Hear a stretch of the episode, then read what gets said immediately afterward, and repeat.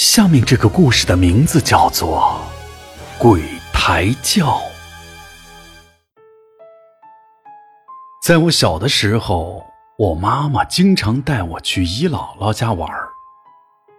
我的姨姥姥经常给我讲一些她年轻时候的故事。姨姥姥年轻的时候也是村里的一枝花，长得非常漂亮。这上门提亲的人都排起了长队。这天，有一个媒婆给姨姥姥介绍了邻村的李宗平，也就是我的姨姥爷，长得是一表人才。在村子里也算是个富农。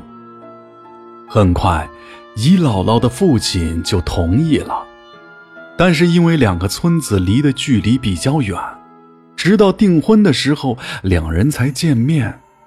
大概是天赐良缘，一见倾心。自此以后，姨姥爷经常骑着驴来我们村儿。哪怕是有土匪出没，也拦不住他的热情。就只是为了能跟姨姥姥见一面然后再趁着太阳快下山的时候赶回家。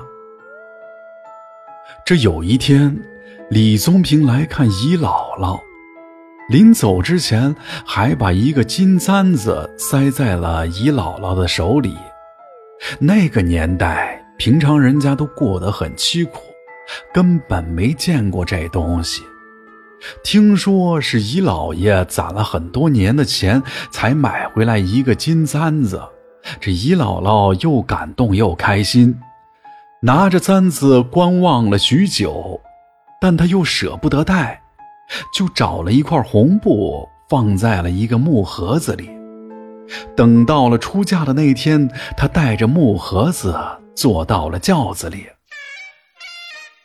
姨姥姥的大哥负责送亲，请了唢呐和敲锣师傅，一路上吹吹打打的，好不热闹。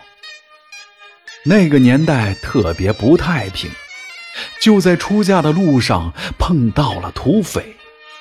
姨姥姥听到轿子外面有动静，就想出去查看情况。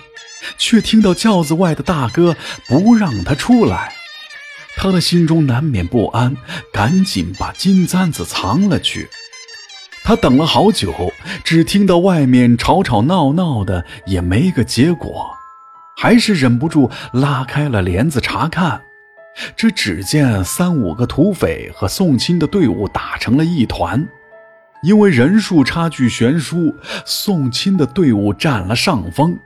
几个劫道的土匪被打得毫无招架之力，姨姥姥这才长舒一口气。果不其然，没多大一会儿，轿子就被抬了起来。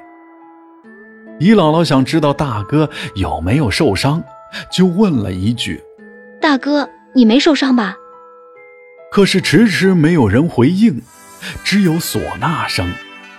诡异的是。这唢呐声吹得并不喜庆，反而像是葬礼上的哀乐。这姨姥姥就偷偷掀开了帘子查看，只见前面抬轿子的穿着一身红袍，头上还戴着奇怪的帽子，根本就不是自家雇的轿夫。这更可怕的是，眼前这个轿夫竟然……没有腿。这突然，轿夫回过头来，他脸色惨白，根本就不是一个活人。姨姥姥吓得大叫了起来，可是那些轿夫就像听不到、看不到一样，继续抬着轿子往前走。当下，姨姥姥也顾不得其他了，一把掀开轿帘子就跳了下去。却不巧的撞在了石头上，瞬间就鲜血直流啊！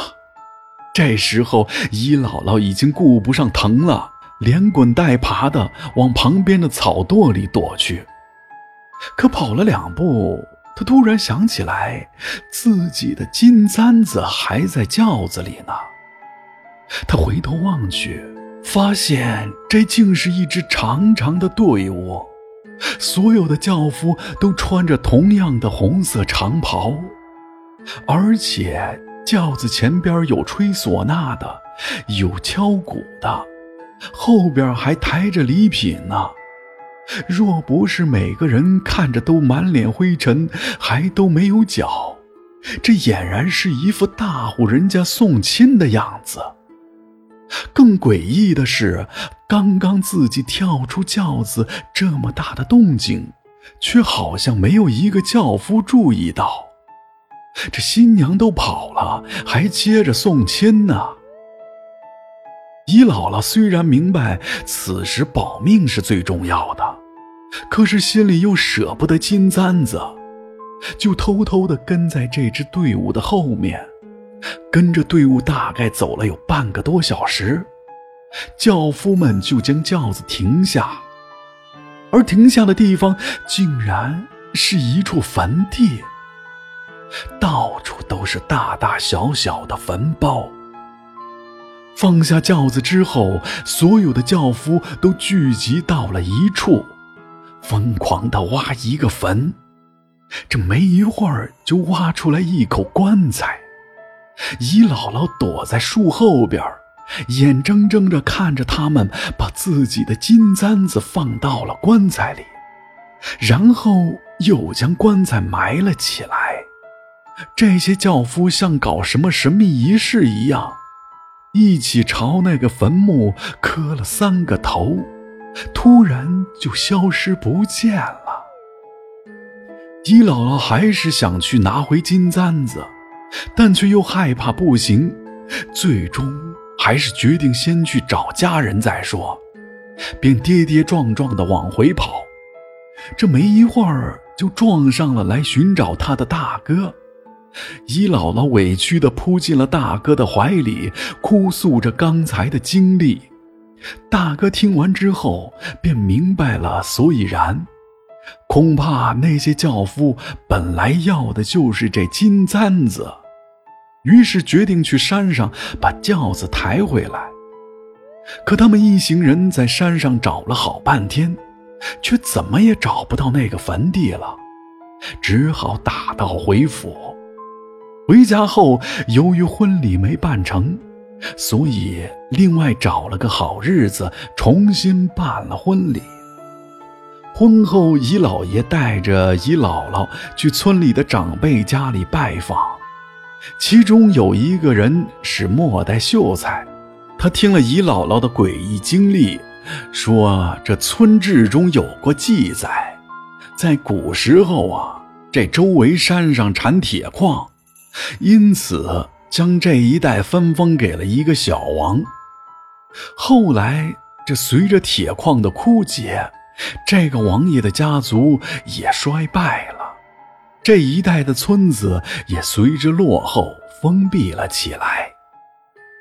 这姨姥姥见到那个坟地，恐怕就是这个家族的祖坟，而那个金簪子，说不准儿本来就是人家的陪葬物，是被盗墓贼偷出来的吧？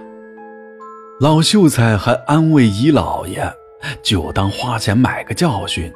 这如今物归原主，也好过被阴气的簪子招来灾祸的强。